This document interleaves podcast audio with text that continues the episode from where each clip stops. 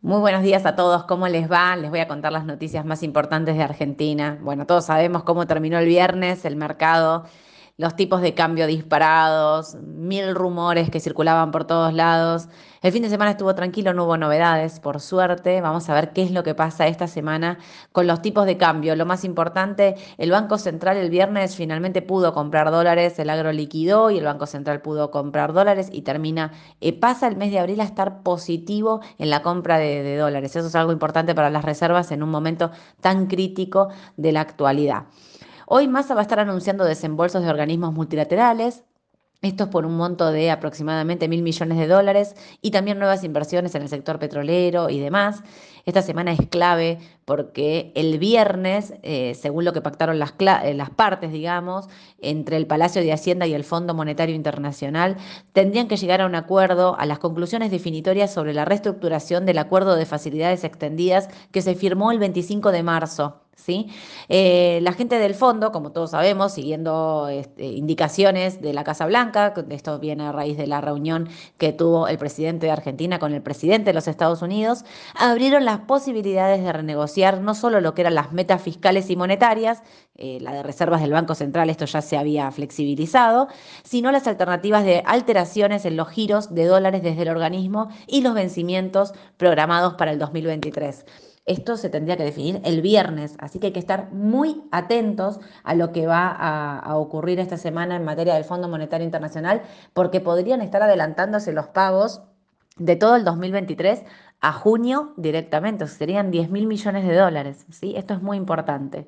Otra cosa importante que hay que tener en cuenta hoy es que el viernes, en medio de todo el caos que circulaba, hubo una normativa una, eh, del Banco Central, en la comunicación 7746, que hizo algunas modificaciones con respecto al tema de los importadores. Esto hizo que los bancos cerraran y los importadores el viernes no podían estar pagando, no podían acceder al dólar oficial y demás. Eso hizo como un, feriado, un mini feriado eh, cambiario, se podría decir, porque bueno, no, bancario más que cambiario, porque no podían acceder a este tipo de cambio para pagar las importaciones, porque los bancos estaban adecuándose a la nueva comunicación.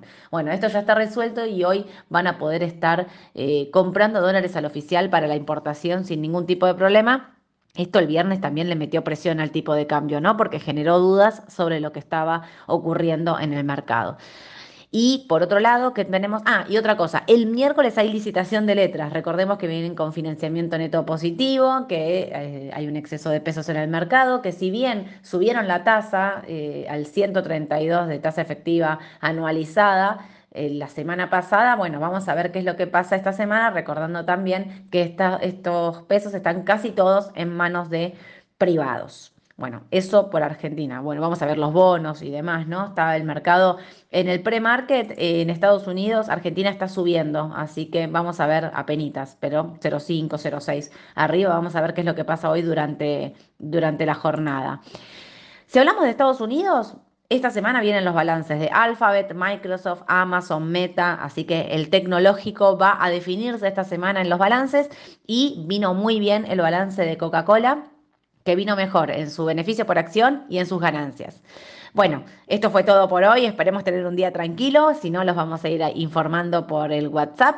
Eh, mañana los veo 9.45 en la mañana del mercado para contarles todas las noticias más importantes. ¿sí? Los espero. Un beso a todos. Chau, chau.